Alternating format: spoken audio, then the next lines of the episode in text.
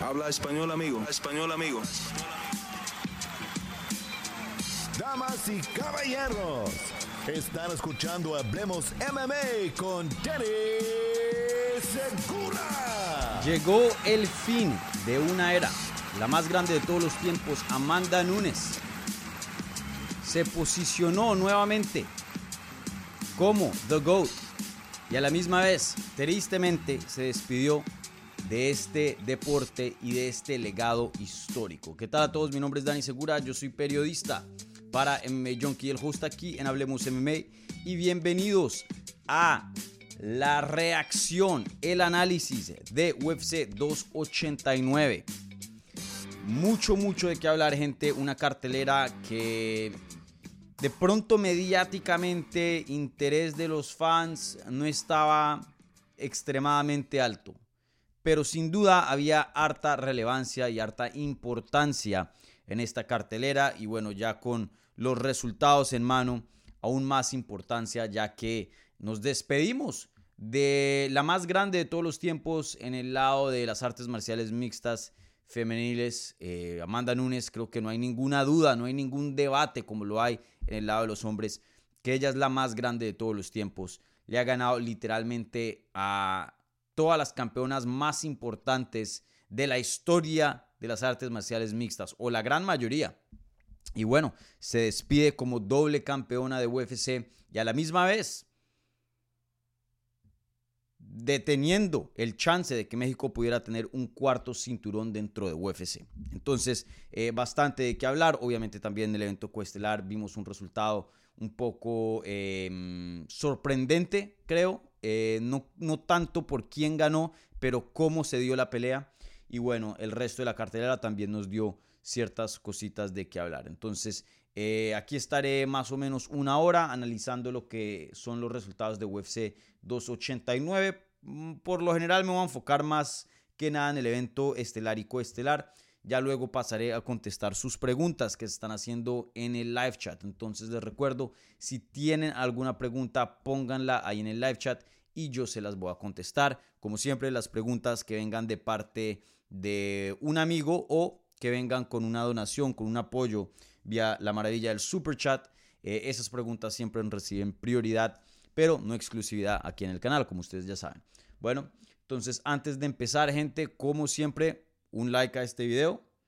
Eh, compártanlo en redes sociales. Y, bueno, eso es todo. Entonces empecemos, empecemos a hablar de UFC 289. Bueno, eh, Empezamos obviamente con la pelea estelar.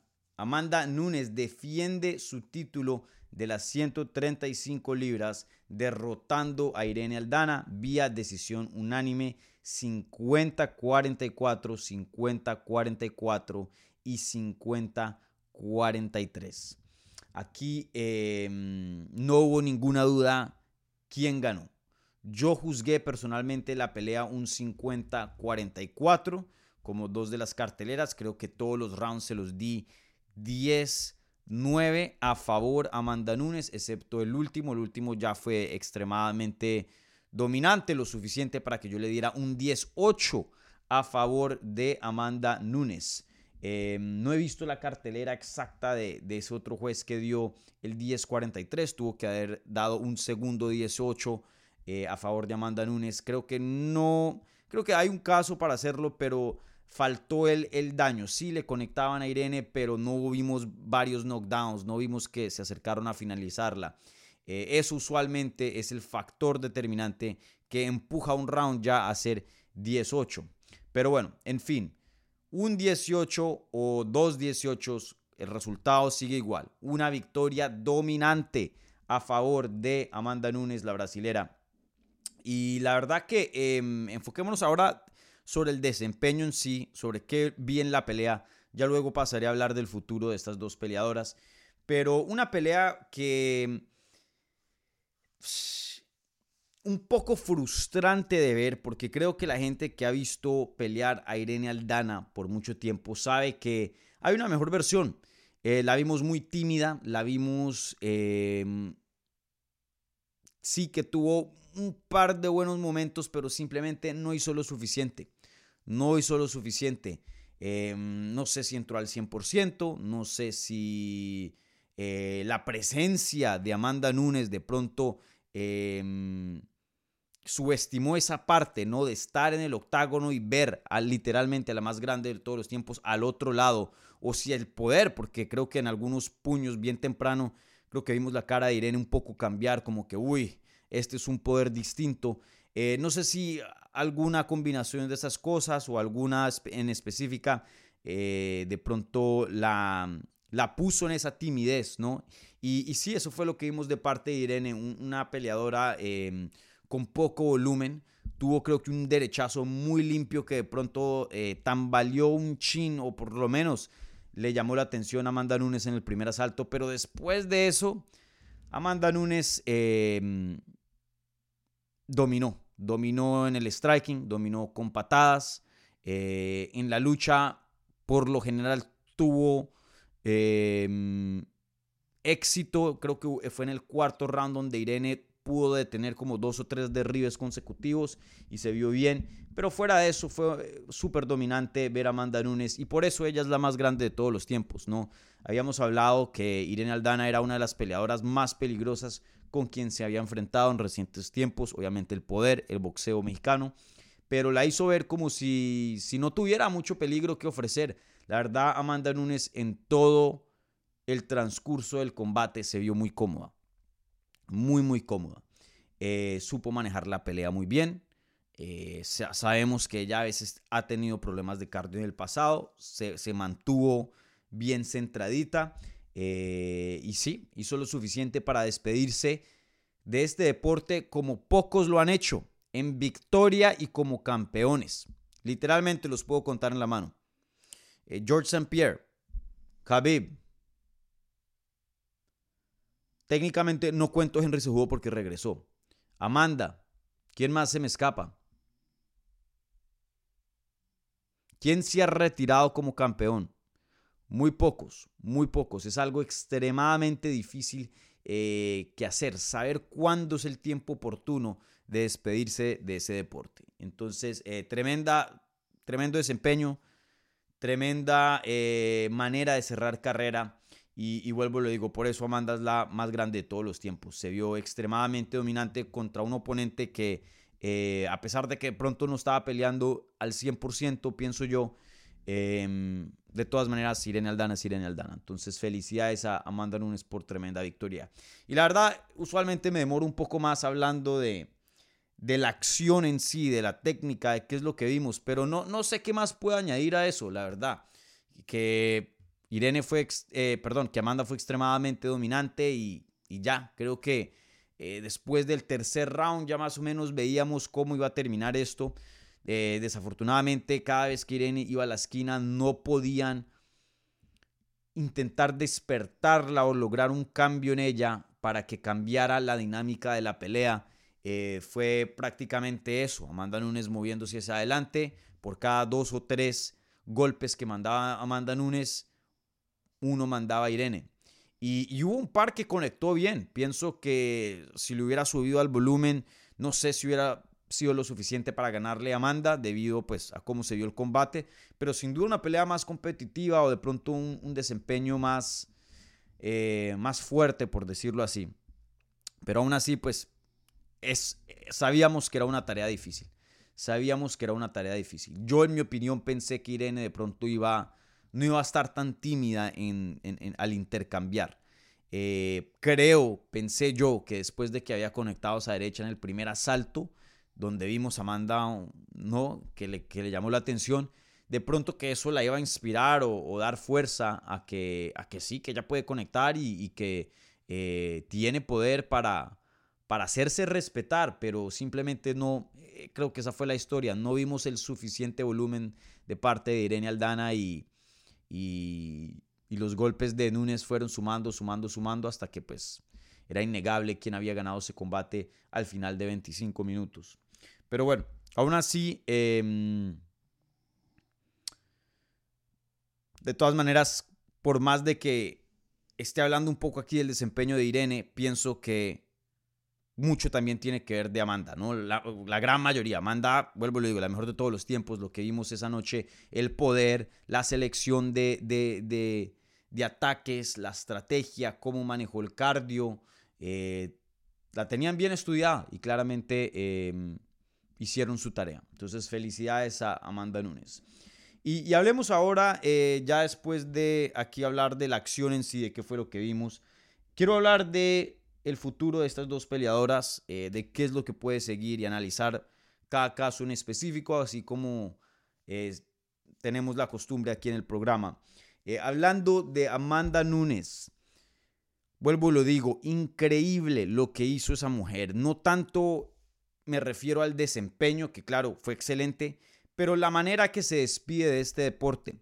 La verdad que es muy raro ver a alguien irse y cerrar, y cerrar carrera como campeón.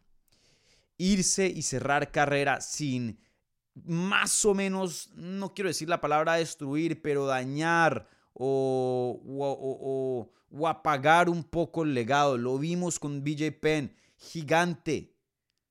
El mejor que hemos visto en 155 libras. Campeón de 170 llegó a ser, también de 155 y se retiran una mano de derrotas, creo que fueron como siete o ocho, y no sabía cuándo colgar los guantes, y seguía, y seguía, y seguía, hasta que hoy día, desafortunadamente, tenemos una perspectiva muy diferente a BJ Penn por esos últimos años de su carrera. Así podemos hablar también de Anderson Silva, un peleador que me fascina, Tremendo legado, no se le puede quitar esas 16 victorias consecutivas, la racha más larga de victorias consecutivas dentro de UFC en la historia. Todavía sigue vigente ese récord. Pero no nos podemos olvidar de las derrotas que tuvo contra Chris Weidman, de las derrotas que tuvo contra Uriah Hall, eh, Israel Azaña, Jared Cannonier. Se fue mal, se fue mal de este deporte, ¿no? Y así puedo nombrar muchos. Matt Hughes, mejor dicho, la lista es muy larga. Kamaru Usman, muy pocos saben saber, eh, saben em, eh, seleccionar cuándo retirarse de este deporte. Vuelvo y lo digo, los puedo contar en las manos. Habib, George St. Pierre y ahora Amanda Nunes. No, no, nadie más se me viene a la mente. Y me atrevería a decir que Habib se retiró un poco prematuro se sentía que le faltaba o podía construir más a su legado. George St. Pierre y Amanda no. Entonces aún podemos ser un poco más eh, exigentes de pronto y poner otro criterio de más. La verdad que Amanda Nunes, ¿qué más puede hacer? ¿Qué más récords puede conseguir? Ya cuando consigues el estado, el estatus de la más grande de todos los tiempos, no hay nada más que eso. No hay nada más más grande que eso, literalmente. Entonces, eh, al retirarse con ese tipo de legado, retirarse con dinero, retirarse con fama, retirarse con su salud, no al 100%, pero gran parte enterita, eso muy pocos lo pueden hacer. La mayoría de peleadores se retiran con ninguna de esas cosas. O de pronto con una o dos. De milagro, tres.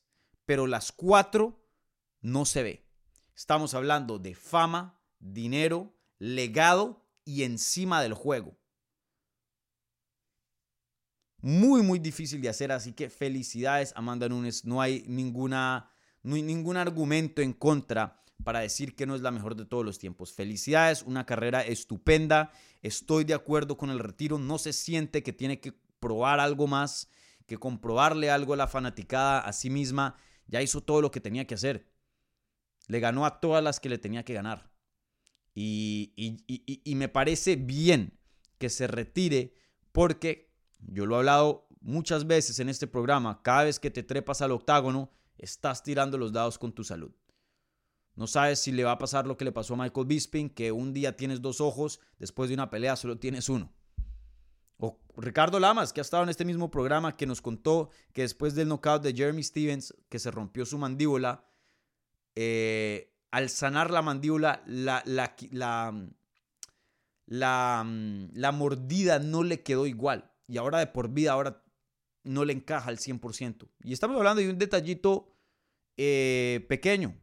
Ni hablar de los, los problemas mentales, de, del trauma a la cabeza, ¿no?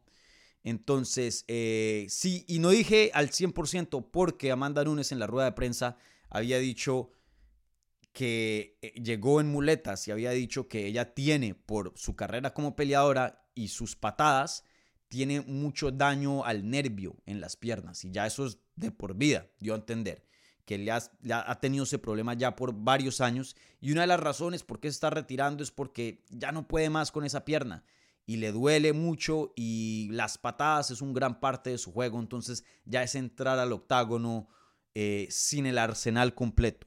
Para que vean ustedes, muchos peleadores no hablan de sus lesiones, pero muy difícil, muy, difícil encontrar a alguien que sale enterito. Todos salen con cositas, con cirugías, eh, muchos problemas estructurales por el jiu-jitsu, la mente ni hablar, eh, mejor dicho.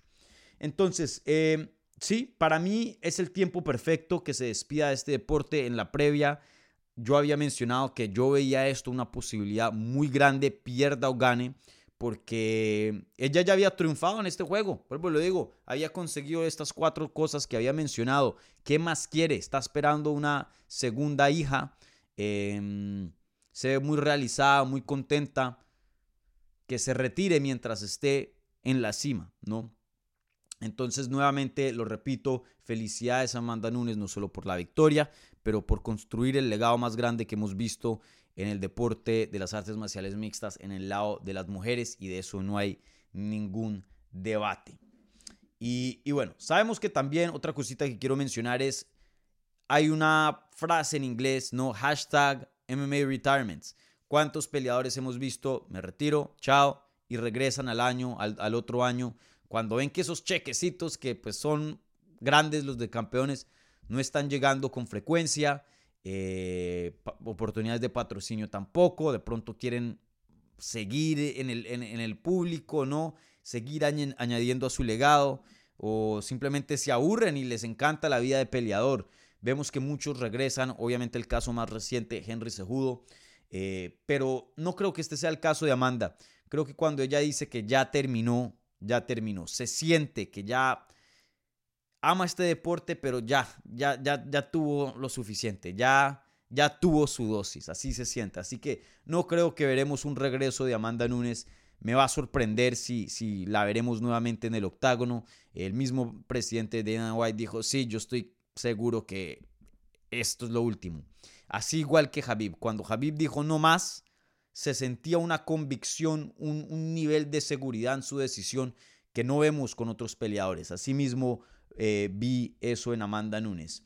Y, muy interesante, obviamente el cinturón de las 135 libras va a quedar vacante, eh, pero Dana White dijo que probablemente esa división de las 145 libras de las mujeres sí ya llegó a su fin con la carrera de Amanda Nunes. Ya van a cerrar esa división, lo más probable, ya que no es una división, hay como tres o cuatro peleadoras nomás y casi ni pelean. Entonces, eh, también veremos eso, ¿no? Ya oficialmente em, el fin de ese experimento que hicieron con las 145 libras de las mujeres y bueno, el cinturón eh, de las 135 quedará vacante. Me imagino que Juliana Peña será una de las peleadoras involucradas en esa pelea del cinturón vacante. No sé cuál será la, la otra peleadora. Déjenme ver los rankings ahora mismo. Eh, pero sin duda yo creo que Juliana Peña eh, va a ser un lado de, esa ecuación. Rápidamente viendo a, los rankings, eh, pueda que sea Raquel Pennington. Raquel Pennington, recuerden, se pesó, estaba supuesta primero que todo a pelear con Irene Aldana antes de que le dieran esa oportunidad a Irene a, finales de mayo y ella pesó en la báscula el viernes como oponente de reemplazo. Entonces esa pelea tiene sentido. Juliana Peña rankeada como la número uno contendiente, Raquel Pennington la número dos. Entonces creo que esa pelea tiene mucho sentido. De pronto hay Holly Holm, veremos qué pasa. Ella tiene un combate fichado, si no estoy mal, para julio, creo que es. Em,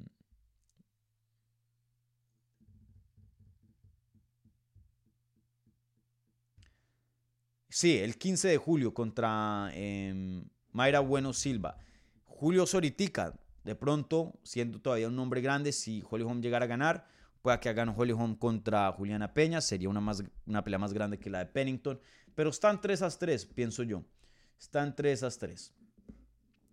Y bueno, ahora pasando al otro lado de la moneda, Irene Aldana, eh, por más de que pues hayan cosas de qué criticar de su desempeño, em, como la mayoría de desempeños, la verdad que rara vez vemos un, un desempeño perfecto, pero de todas maneras toca aplaudirla, toca aplaudirla y toca darle sus respetos. Claro que sí, eh, se lo dije a ella, se lo dije a Alexa cuando tuvimos nuestras entrevistas. Es difícil llegar a UFC. Es difícil mantenerse dentro de UFC, que no te corran, que no te echen por falta de victorias. Es aún más difícil poder llegar a ser rankeada y aún más, más difícil llegar a pelear por un campeonato. Pocos lo hacen.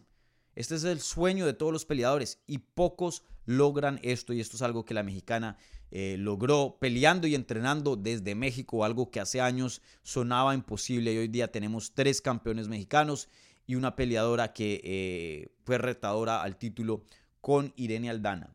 Eh, pienso que por más de que su desempeño no haya sido bueno, em, de todas maneras hay buenas cosas que nos deja esta pelea. La quijada de Irene Aldana, toca mencionarlo, es de otro mundo. Muchas peleadoras hubieran sido noqueadas o por lo menos knockdown eh, con esos puños que mandaba Amanda Nunes. De hecho, vayan y vean la última pelea de Amanda Nunes contra, contra Juliana Peña. Eh, ¿Cuántas veces la tumbó? Creo que aquí eh, puedo acceder las estadísticas de, de la pelea pasada y les digo rápidamente. La tumbó como 15 veces, algo loquísimo. ¿Y cuántas personas han noqueado? Holly Holm, mejor dicho. Vengan y les leo la lista rápidamente. Amanda Nunes ha noqueado, ha finalizado a em, Megan Anderson, finalizó a Holly Holm, finalizó a Chris Cyborg, finalizó a Raquel Pennington, finalizó a Ronda Rousey, finalizó a Misha Tate, Finalizó a Sarah McMahon, Shayna Baszler, Jermaine Durandamy. La lista es de nombres de alto perfil. Y, bueno, Irene Aldana, eh, por más de que haya perdido dominantemente, fue a una decisión con la más grande de todos los tiempos. Una quijada espectacular. Em, creo que obviamente le falta volumen. No creo que el problema haya sido tanto de técnica, porque sí tuvo unos, unos momentos en el combate donde sí veíamos que conectaba limpiamente, eh, pero fue eso, fue, fue, la falta de volumen. Creo que hay mucho aprendizaje que le deja a, Irene y a su equipo eh, este desempeño. Y, algo importante que dijo Amanda Nunes, y lo están escuchando de la misma Amanda Nunes, de la más grande de todos los tiempos. Ella piensa, y lo dijo e, específicamente con nombre en la rueda de prensa, que Irene Aldana probablemente va a ser campeona. A ella le gusta, campeona, le, le gusta los chances que Irene sea campeona a futuro. Le ve una buena base para construir y piensa que con las contendientes hoy día que están eh, disponibles, eh, le gusta cómo Irene Aldana em, se enfrentaría a, esos nombres. Entonces, em, muy interesante. Obviamente pienso que tienen que haber cambios en el juego de Irene, específicamente lo del volumen, para poder llegar a, tener estas victorias el élites. Pero no pienso que es el fin de Irene Aldana. No pienso que sea el fin de Irene Aldana. Menos que pues ella se decía eh, retirar, que no creo que pase. No, no, no me ha dado el presentimiento de que está pensando en, en algo así. Pero yo creo que con algunos ajustes Irene Aldana fácilmente a futuro pueda estar retando por un título. Obviamente tiene que conseguir un par de victorias más. Pero no creo que este haya sido el fin de Irene Aldana. Hay veces que pasan peleas de campeonato, alguien pierde y uno dice, esta fue la última vez. La última vez que vimos a esta persona en una pelea de, campeonato de UFC. No creo que ese sea el caso de Irene. Yo, si tuviera que apostar, diría que eh, le quedan victorias y peleas importantes a futuro. Bueno, em, ahora pasemos al evento coestelar, pero les recuerdo algo que se me olvidó mencionar al principio. Eh, tenemos esta pregunta de la transmisión, eh, que es, si se debió retirar a Amanda Nunes de las artes marciales mixtas, sí o no. Yo más o menos les dije ya mi, mi opinión, eh, sin querer, pero repasaremos los resultados y hablaremos un poco de eso al final del programa, ¿vale? Les recuerdo también un like a este video si son tan amables, si son nuevos, si les está gustando el programa, por favor suscríbanse para más contenido en español y recuerden, eh, en unos minutos estaré contestando sus preguntas, entonces si tienen alguna pregunta, por favor pónganla ahí en el live chat y yo se las voy a contestar. Por favor, usen signos de interrogación para que se, distinga un poco de los comentarios que están ahí teniendo las conversaciones de que están teniendo ahí con, con eh, las otras personas viendo en vivo, ¿vale? Em,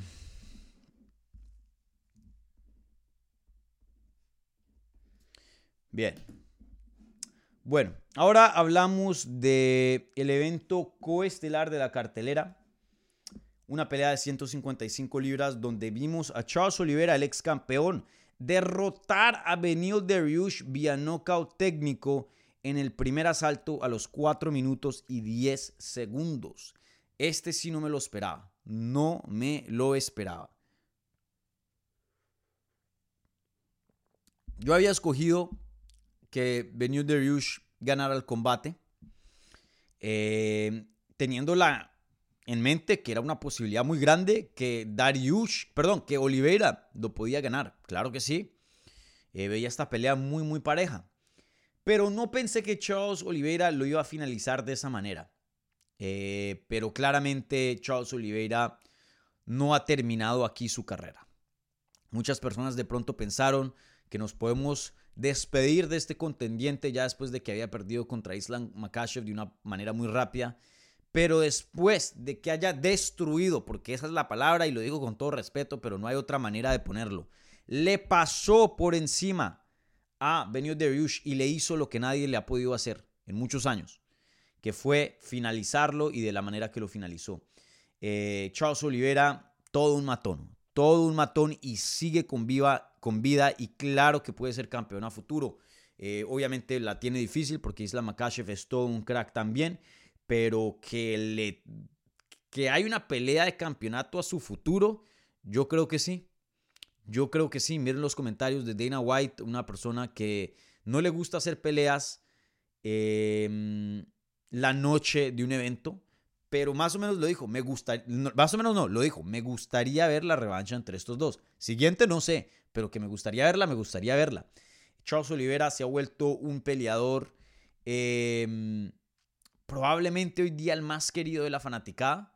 No estoy hablando del más famoso, el más famoso es Conor y hay otros nombres más famosos, claro que sí. Pero en cuanto a afecto, el peleador que tenga menos haters y más fans, en cuanto, si vamos a hacer la balanza de porcentaje, tiene que ser Charles Oliveira. Lo, el público de Canadá lo, lo acogió como si fuera canadiense. De hecho, había más emoción de verlo pelear y, había más apoyo, por lo menos en cuanto a, a, gritos y todo eso, para Charles Oliveira que cualquier otro canadiense en esa cartelera. Y, sí, eh, Charles Oliveira, hablando del desempeño en sí, un peleador que Em, enamora con su estilo, porque en peleas élites muchos peleadores que son medio locos mientras están subiendo a la cima empiezan a ajustar eso e intentan pelear un poco más disciplinados para no dejar em, algo a, a, chance, a un margen de error, ¿no? Para poder disminuir eso lo más posible, porque obviamente siempre va a estar presente en este deporte tan caótico. Pero Charles Oliveira invita al caos, crea el caos, genera el caos. Y no hay nadie que pelee mejor que Charles Oliveira en un escenario y una condición caótica. No lo hay. No lo hay.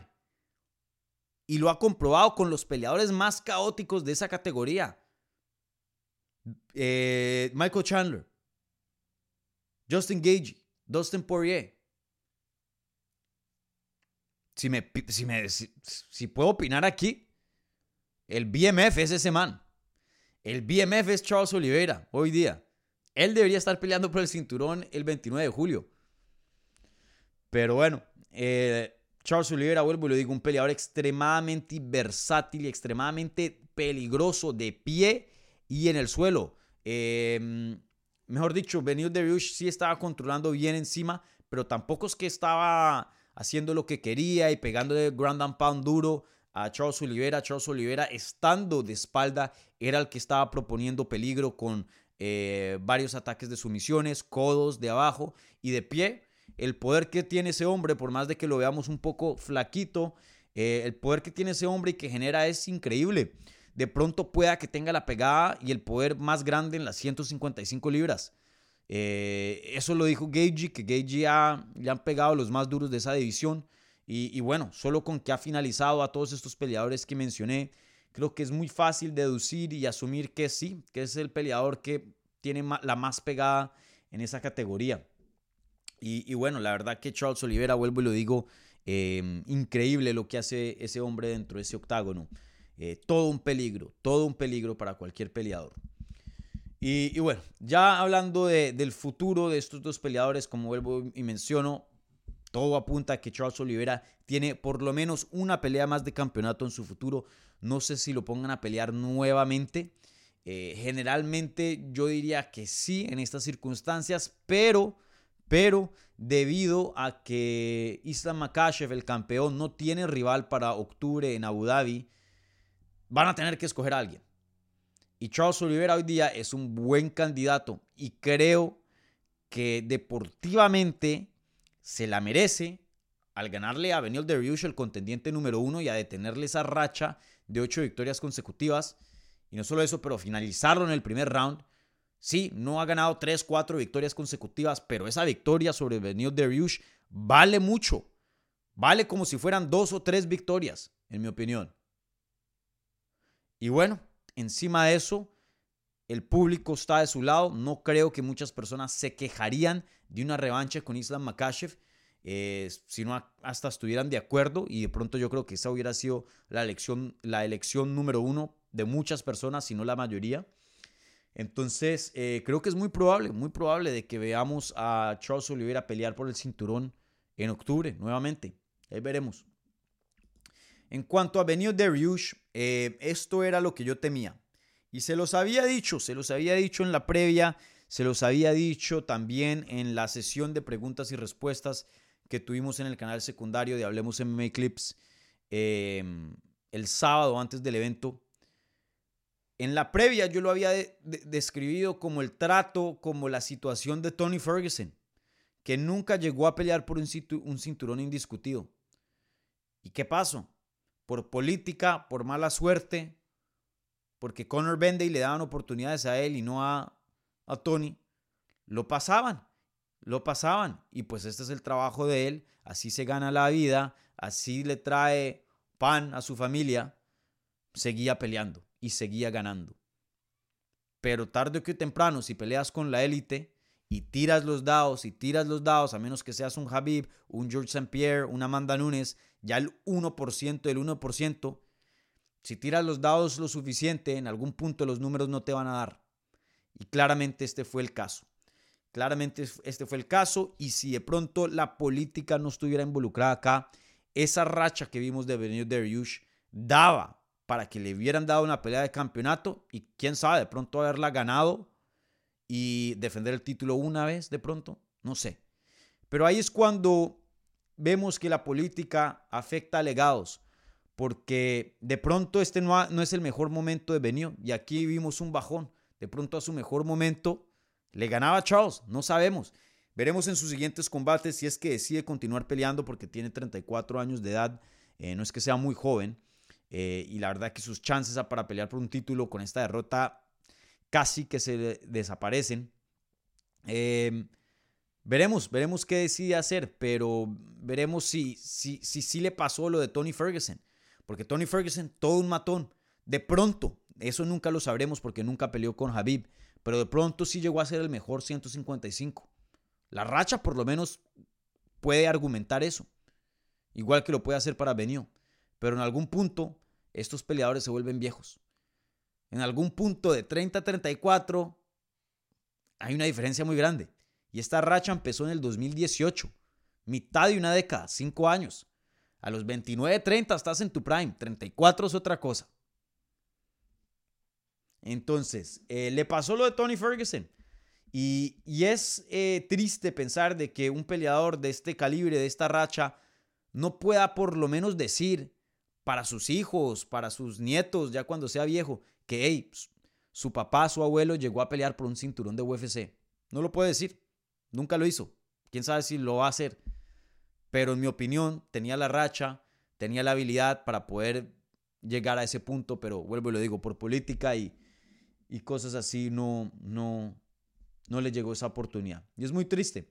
Y lo había también describido en la sesión de preguntas y respuestas el sábado, que ver estas largas rachas como la de Benio, como la de Tony eh, y muchos otros atletas eh, que no les dan peleas de título, pero siguen peleando, siguen peleando y siguen ganando, es como ver un juego largo de Jenga, donde sacas una ficha y la pones y cada vez se ve esa torre más débil, más débil, más débil. Y uno no sabe cuándo se va a derrumbar. Porque tarde o temprano se va a derrumbar. Y la verdad que esa es una de las cosas que más me disgusta de este deporte. Ver a gente que se merece algo no obtener el merecido.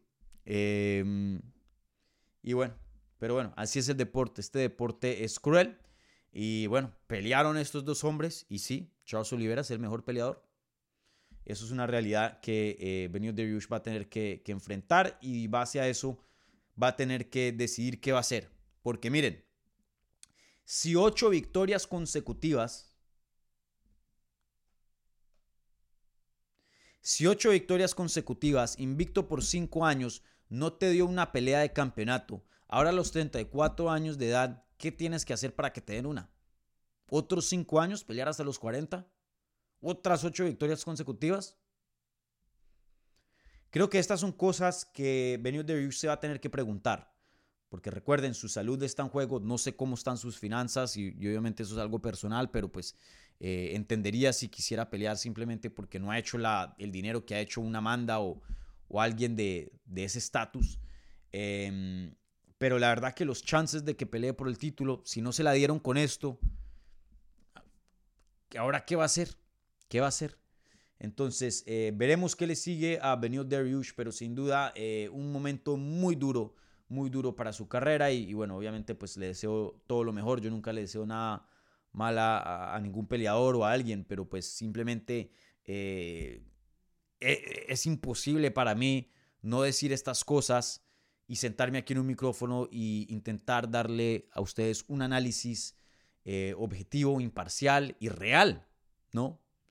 Hay veces, eh, yo sé que peleadores en el pasado se han molestado por cosas que he dicho, em, pero al final del día, mi deber está con ustedes y mi deber está con la verdad. Y, pueda que me equivoque, pueda que no atine, pueda que eh, a veces eh, vea bien las cosas, a veces no, pero siempre van a ser comentarios eh, que yo creo que son real y siempre intento respaldarlos aquí con hechos, con cosas que vemos. Y, la verdad que toca decirlo así. Se, se le desaparecieron en humos los chances de una pelea de título a Benio Darius. Lo veo muy, muy complicado a que vuelva a pelear. Vuelva no, que pelee por un título por primera vez.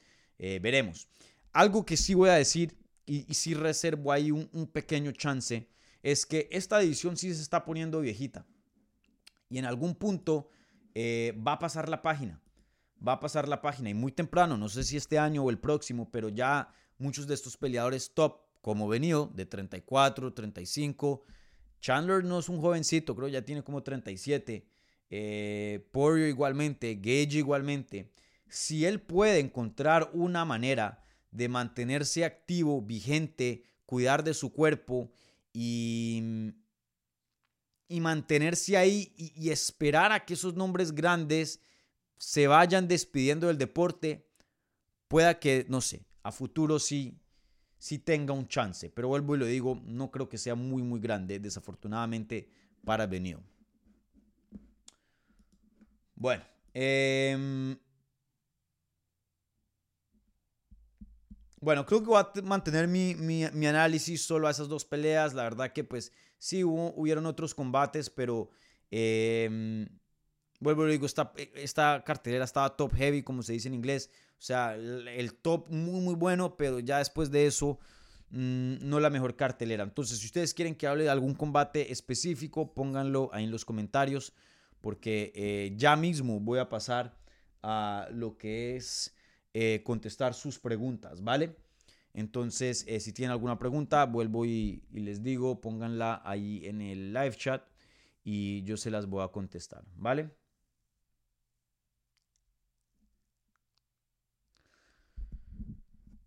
Como siempre, gente, denle un like a este video. Si son nuevos y están escuchando aquí, este, suscríbanse al canal. Buen contenido. Y les recuerdo, la encuesta está ahí en el live chat. Eh, al final vamos a, pasar, a repasar los resultados de sus votos.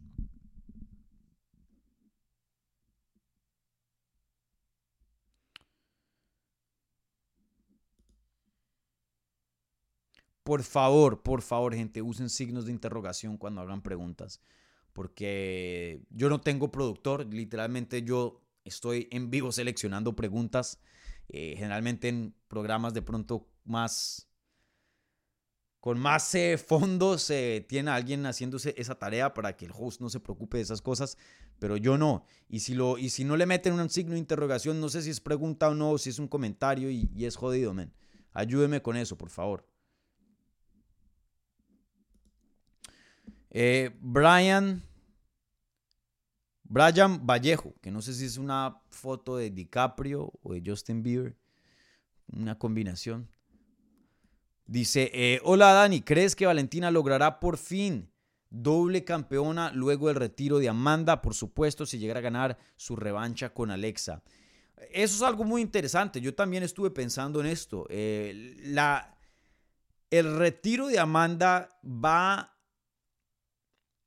va a hacer que esa división florezca, ¿no? Va a hacer que esa división tenga aire para respirar, porque mm, Amanda, pues, tan dominante, le estaba ganando a todo el mundo y, a cada rato oprimiendo eh, la competencia, ¿no? Em, y, no veíamos a alguien poder crear legado, poder hacer algo grande, porque Amanda estaba ahí en el top, estaba ahí en el puesto número uno. Ahora se van a abrir muchas puertas. Y creo que una puerta que se abre eh, es la posibilidad de ver Valentina Shevchenko nuevamente en las 135 libras. Ella ya le ha ganado a Holly, a Holly Holm, ella ya le ha ganado a Juliana Peña, ya le ha ganado muchos nombres importantes de esa división porque antes peleaba ahí. Yo creo que sí, ella es más apta para 125, pero si no le puede ganar a Alexa, creo que en 135 se puede subir y recobrar vida eh, y y sus chances de ser campeona nuevamente están vivos. Eh, y bueno, y si le llegara a ganar Alexa y no llegaran a hacer una trilogía, eh, también es una oportunidad para que ella suba de categoría y, se vuelva campeón en esa, campeona en esa división. Creo que es muy posible. Em, obviamente es complicado. Valentina también está ahí arribita en edad, no es una jovencita, no es que tenga todo el tiempo del mundo. Eh, sí, la división de 125 libras ha mejorado a full y hay contendientes ahí que merecen peleas de campeonato y, peleas que tienen que pasar ahí con la campeona. Entonces no es que se pueda ir y, despedirse y, dejar ese cinturón ahí pendiente. Em, pero sí, no lo veo imposible que Valentina regrese a 135 y pelee por un campeonato ahí. No lo veo imposible.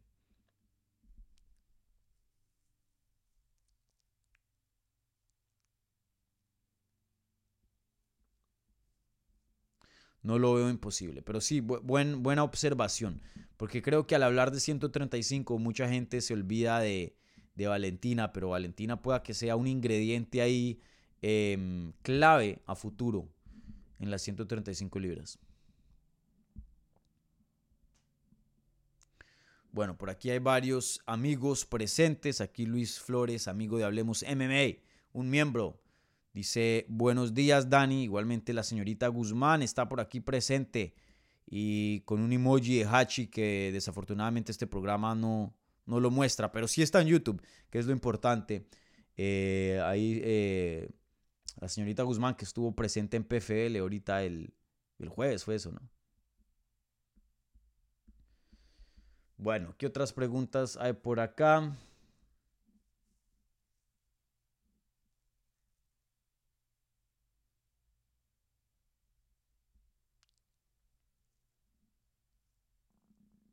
¿Por qué me están preguntando de Conor McGregor? Por favor, tengan las preguntas enfocadas en, a lo que es UFC 289.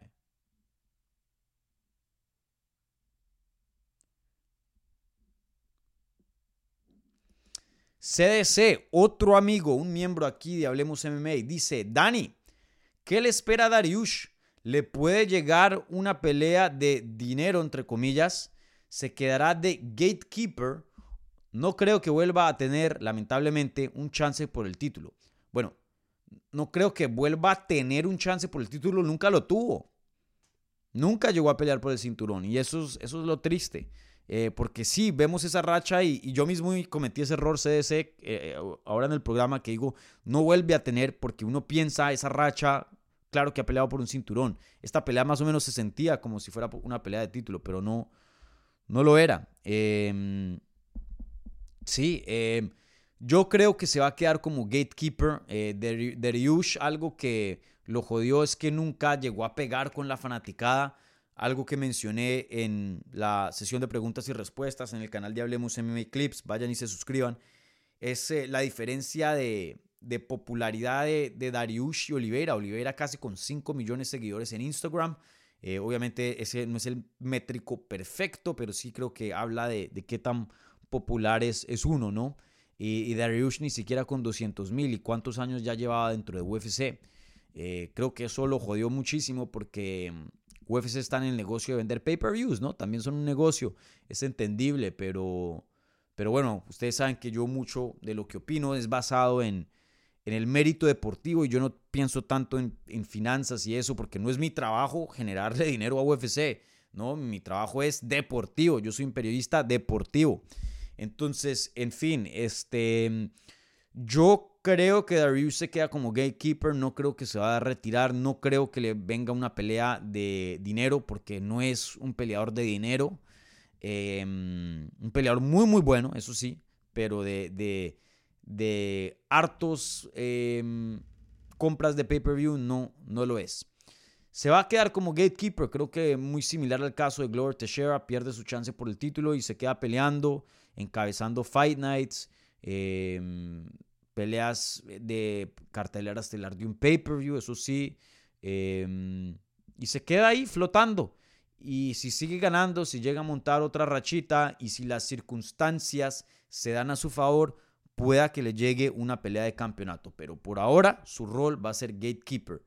Eh, un rol que es difícil de salirse de ese rol porque la mayoría de las personas se quedan ahí atrapados, pero no es imposible. Lo hemos visto en el pasado. Creo que el mejor caso fue el de Glover Teixeira. Vean la carrera de Glover Teixeira. Él lo trataron como un gatekeeper. Después de que perdió con John Jones, em, fue el que ayudó a que Alexander Gustafsson consiguiera un buen knockout para que peleara por el título. Igualmente el caso de Anthony Johnson y así sucesivamente.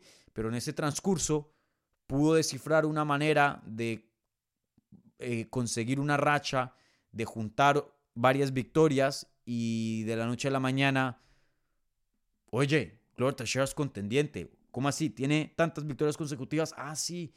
Y luego llegó a un punto que era innegable. Em, más difícil en 155, porque creo que en ese momento Glover Teixeira, en esa división, una división con John Jones ya fuera, eh, se necesitaban contrincantes, se necesitaban gente con nombre y Glover Teixeira pudo em, encajar en ese rol. En 155 lo que hay es nombres. Una división que ha sido las más mediáticas, las más vendidas de este deporte. Entonces, eh, es difícil, difícil saber qué le sigue a Dariush, pero eh, tampoco creo que se ha ganado así un dineral como lo ha hecho otros peleadores, eh, simplemente debido a que no llegó a ser campeón. entonces no creo que esté dispuesto a retirarse también por esa, eso ya es especulación, pero por esa razón. Entonces yo creo que él va a entrar a un rol de gatekeeper y, mm, y, mantenerse ahí y ver qué pasa. Y ver qué pasa.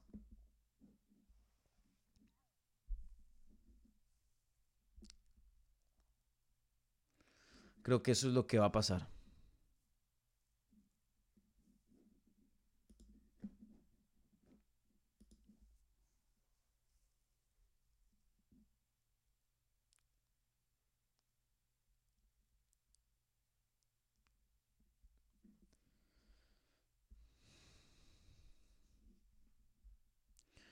Bueno, ¿qué otras preguntas hay por acá? Les recuerdo, por favor.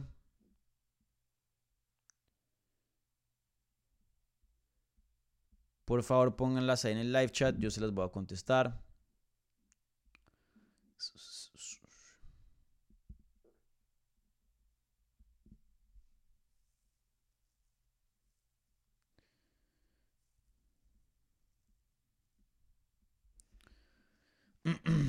Bueno, eh,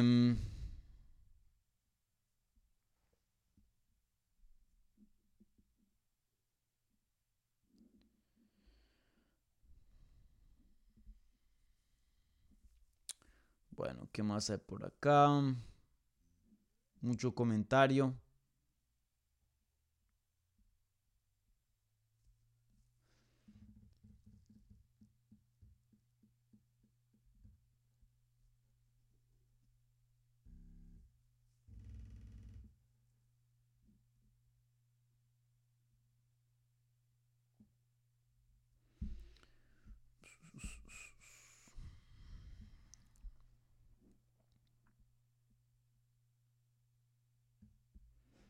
¿Cuánto tiempo vamos? Ya casi una hora. Contesto un par de preguntas más, si es que las hay, y, ya me voy aquí viendo en los comentarios.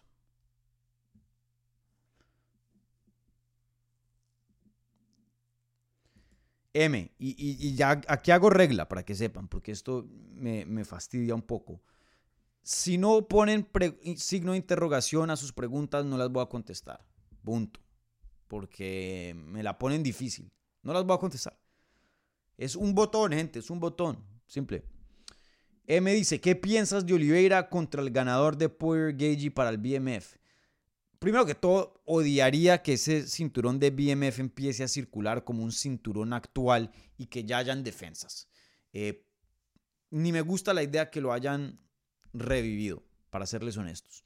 Para la pelea de Nate Díaz contra Jorge Masvidal tenía todo el sentido. Para esta no tanto no tanto. Y no estoy diciendo porque que no sean BMF, sí, claro, o sea, en, el, en la jaula sí, pero parte del BMF era lo de afuera, porque Jorge Masvidal y Nick Díaz son de la calle, tienen ese estilo callejero. Eso es algo que Dustin Poirier no tiene. Dustin Poirier tiene una fundación que ayuda a, a niños.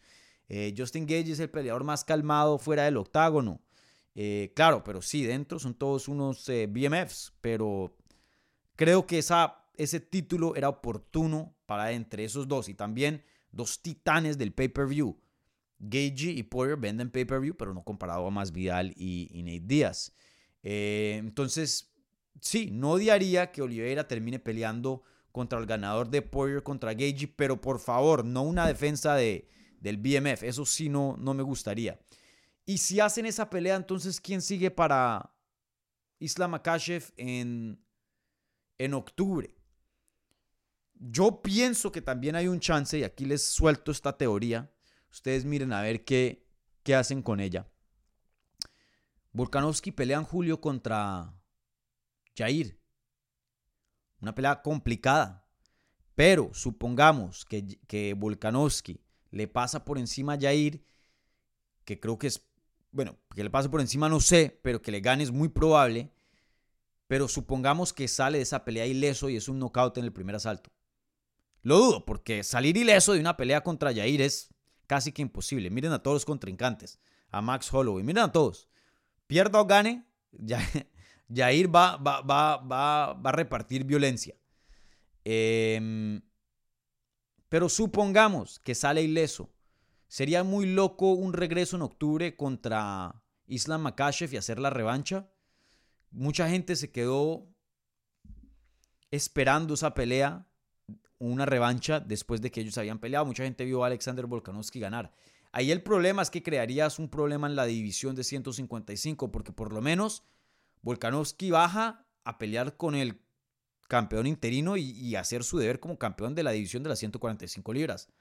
Para Islam Makashev sería dos peleas consecutivas con alguien de 145 y no un contendiente top de las 155 libras. Para mí lo más obvio era que Oliveira peleara con otra persona y Darius lo hubieran guardado para octubre, pero no lo hicieron. Ahora, con la situación en la que nos encontramos, viendo a la división, Chandler no creo que vaya a pelear contra Makashev. Viene de una derrota, ¿no? Contra Poirier. Eh, Poirier va a pelear contra Justin Gage. Si pelean a finales de julio, creo que ya octubre sería un plazo, un regreso muy rápido y especialmente porque esa pelea de BMF Gage contra Poirier 2 va a haber daño. Eso sí, esos dos peleadores van a terminar en el hospital al final de la noche. Eso, de hecho, de eso estoy casi seguro. Em, ¿Quién más? Entonces, si no es Poirier, no es Gage, no es Dariush, no es Chandler, ya estamos saliéndonos del top 5 para encontrar un contrincante para Islam Makashev. Rafael Fisiv número 6, pero viene de una derrota contra Gage. Mateusz Gamrot, no hace mucho perdió contra Benio Dariush, ya estamos en 7. 8, Arman Sarukian. 9, Rafael Dos Anjos. Todo apunta a que el siguiente rival va a ser Charles Oliveira. No veo de otra, no veo de otra. Como las cosas se están acomodando, es Charles Oliveira o Charles Oliveira, pienso yo. Me sorprendería, me atrevería a decir, si Charles Oliveira no es el siguiente retador en las 155 libras.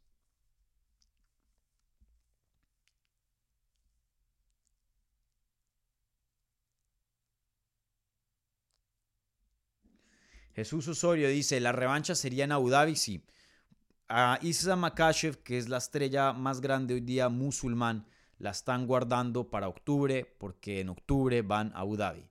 Eh, no querían tomar el riesgo que pelear ahora y luego no estuviera disponible para esa cartelera, ese pay-per-view. Entonces sí, Isla Makashev va a defender su título, fuera de que se lesione o algo así, va a defender su título en octubre en Abu Dhabi, probablemente contra Charles Oliveira.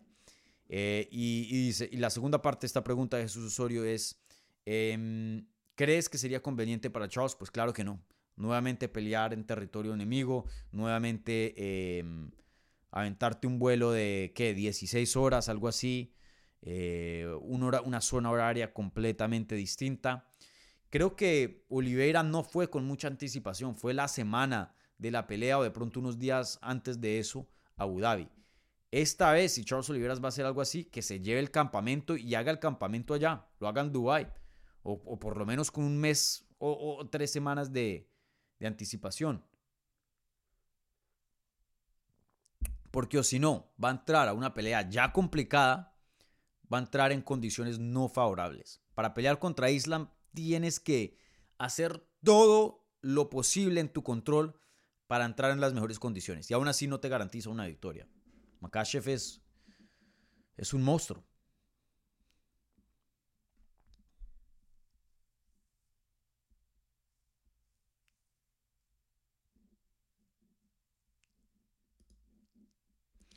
MMA al límite. ¿Es justo que otra vez Makashev pelee contra Oliveira en Abu Dhabi? Por lo menos a mí, honestamente, no me parece justo.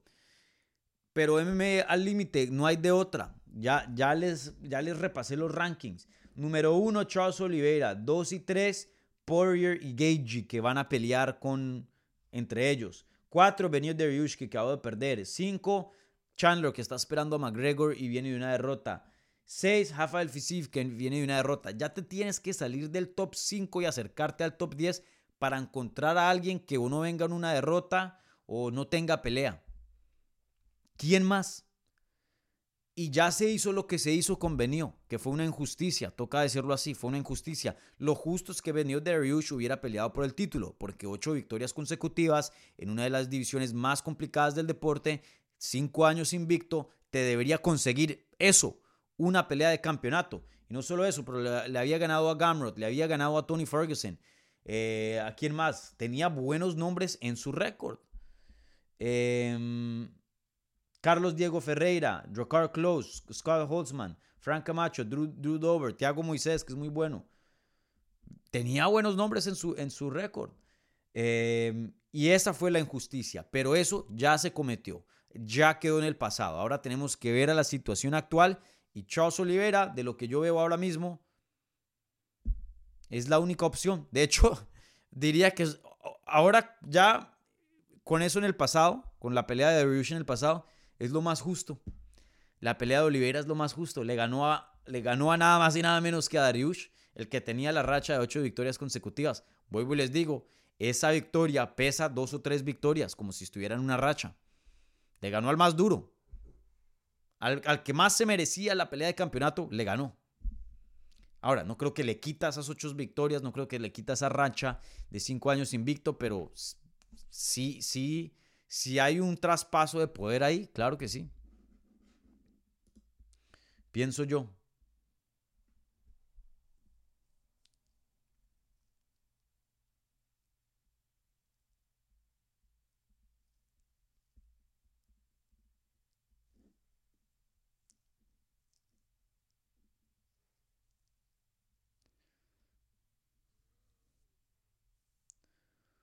Bueno.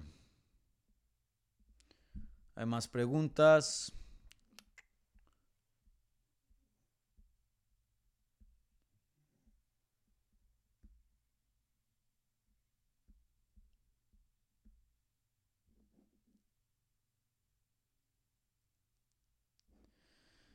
Eh,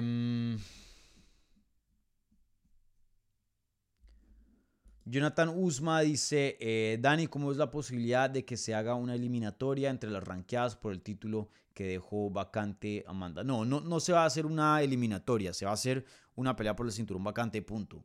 No van a ver aquí una eliminación a ver quién pelea por el cinturón vacante. Va a ser Juliana Peña, porque primero que todo ella estaba supuesta a pelear el sábado por el título. No se dio porque pues se lesionó. Pero cuando ya estés bien, y recupera va a ser ella, yo creo que contra la ganadora de Holly Holm y, y Mayra Bueno Silva. Yo creo.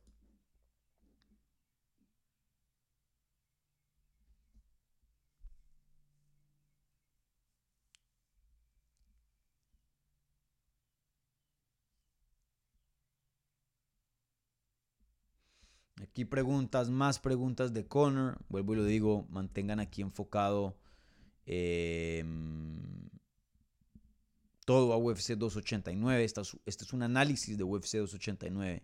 Si quieren preguntas así generales sobre el deporte, está eh, Hablemos Live todos los miércoles a las 9 de la mañana, hora este.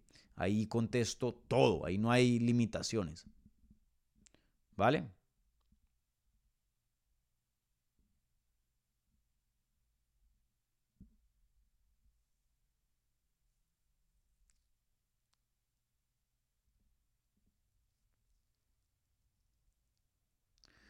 Héctor Raudales, eh, buena pregunta. ¿Qué te pareció la pelea de Danny? Que muy buena, me sorprendió bastante. Yo pensé que el Landwehr iba a ganar. Eh, veía a Danny como, eh, sí, sí es bueno, pero no, no ha podido dar ese paso extra cuando lo ponen con ya la élite de esa división. Yo pensaba que Neil Landwehr ya estaba entrando en un territorio donde le podía pasar a alguien o pasar un tipo de tarea como la que tenía con Danigue, pero pues estaba equivocado. Danigue superior en todas las áreas a Nate Landwehr y por mucho. Eh, y Danigue se vio muy bien, el poder en esas manos se vio excelente. Nate Landwehr que tiene una buena quijada, eh, lo tambalearon varias veces, aunque pues esa pelea fue, se fue a decisión, fue una decisión unánime a favor a, Danigue.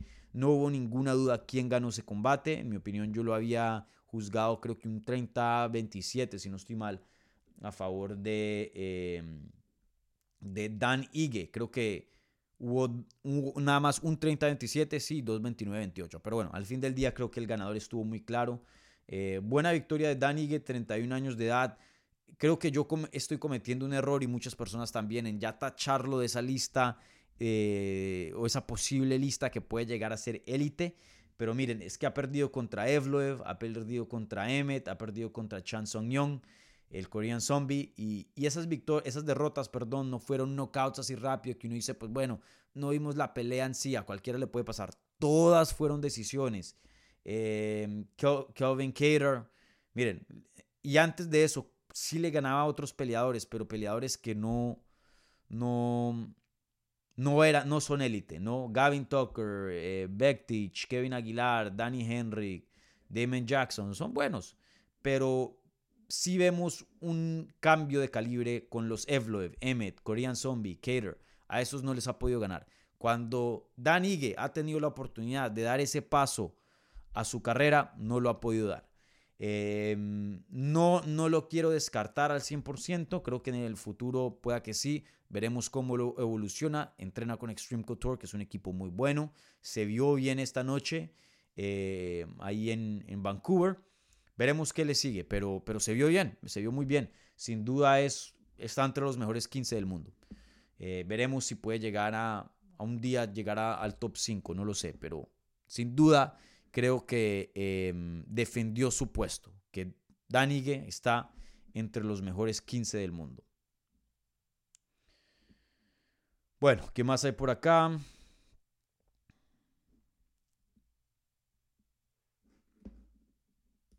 ¿Cuánto ya vamos? Una hora y cinco minutos.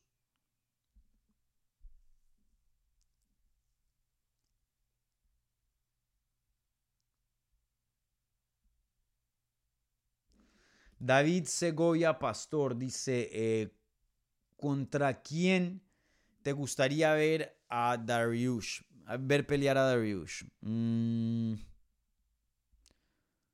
mm, no sé, esa es una buena pregunta.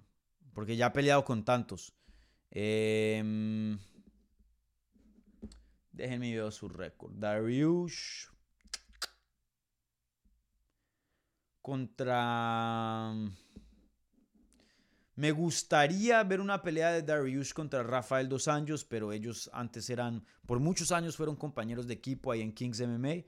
Entonces no, no sé si son amigos o no, pero sé que tienen eh, una relación relativamente eh, cercana, por lo menos con, o tuvieron por lo menos como eh, compañeros de equipo y pues los entrenadores de Darius no van a, pelear contra Rafael dos años, porque ellos sí tienen una, una relación que, de muchos años, desafortunadamente, pero creo que esa hubiera sido una pelea que, tuviera sentido y hubiera sido buena. Em, no sé, Benio Darius contra um, Moicano sería buena, de pronto contra... Contra Fisif también sería buena, Jalen Turner, eh, creo que esos nombres Alguien del top 10 o bueno, hasta del top 15 también. Pero sin duda que se mantenga peleando gente rankeada Darius, por lo menos, pienso yo. Em, sí.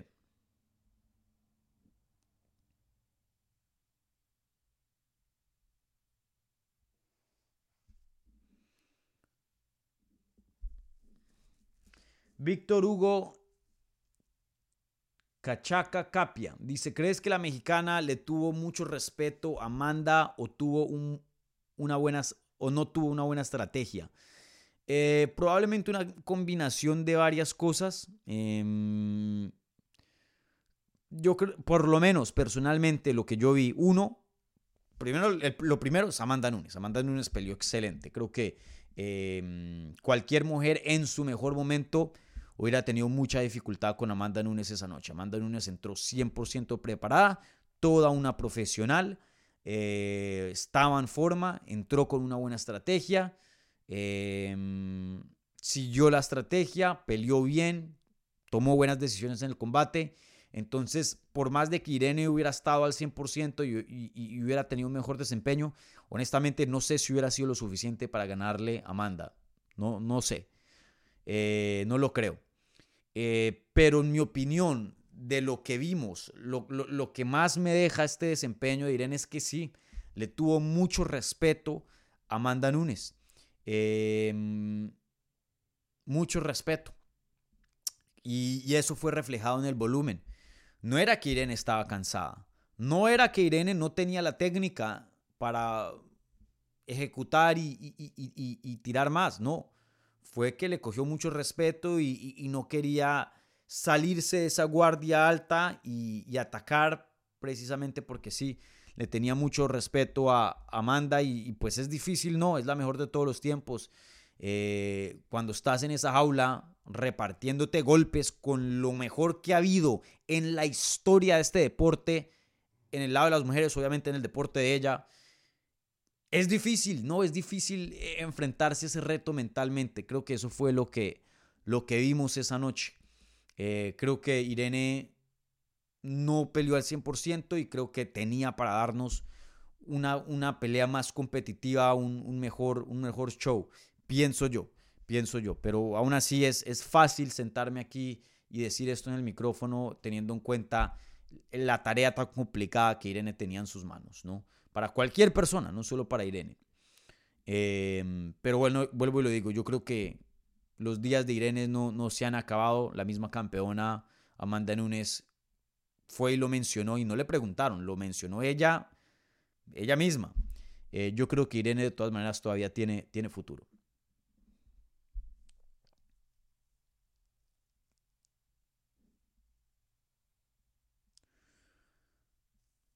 Sí, creo que eso fue lo más grande. Le, tuvo mucho, mucho respeto a,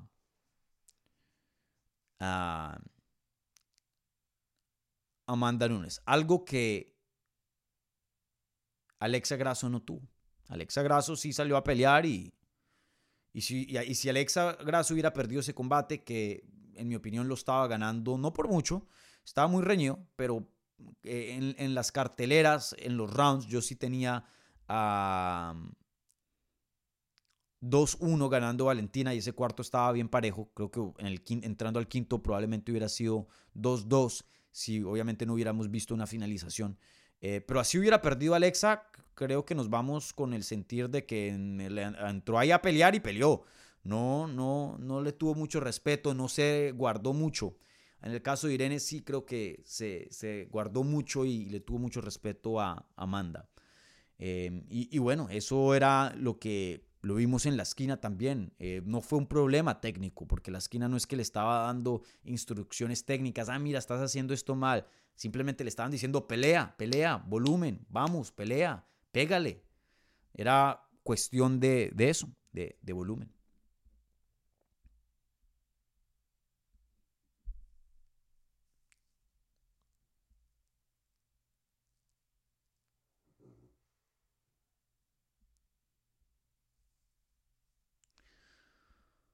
Bueno, ¿qué más por acá?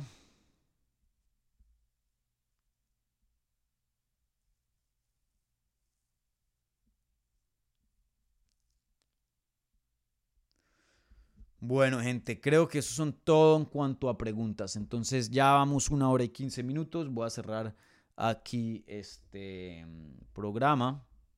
Entonces, pues nada, gente, como siempre, muchas gracias por su sintonía, eh, gracias por todo, eh, por estar ahí pendientes de la cobertura de Hablemos MMA en este Fight Week. Creo que pues eh, se hizo aquí un, buen trabajo, entrevista con Irene Aldana, la que literalmente estaba peleando por el cinturón en el evento estelar. Hablemos live, videitos del el día de medios, porque esos videos son en inglés, entonces Ahí hacemos el esfuerzo de, ponerles subtítulos para que ustedes puedan también eh, consumir ese contenido de los días de medios. Previa, ahora cerramos con análisis y bueno, esta semana em, también tendremos bastante contenido, ya que pues hay otro Fight Week, el cubano, Joel Romero va a estar peleando por un título y, bueno, también tenemos em, pelea de UFC, Vettori contra Cannonier, si no estoy mal. Eh, y bueno, también tendremos todo un plan de, cobertura esta semana que viene. Así que, como siempre, gente, un like a este video. Eh, suscríbanse si son nuevos por acá, si ya están suscritos, si quieren apoyar este canal y, apoyar este proyecto y que crezca más, están las membresías ahí disponibles. Eh, vienen con perks, entonces también em, tienen una mejor manera de consumir este mismo contenido. Igualmente, pues me apoyan a mí que eh, es eh, bastante, eh, bastante importante aquí ¿no? en el canal. Entonces su apoyo. Pero bueno, gente, con eso cierro programa. Muchas gracias por su sintonía. Disfruten su domingo y nos vemos en unos días. Chao.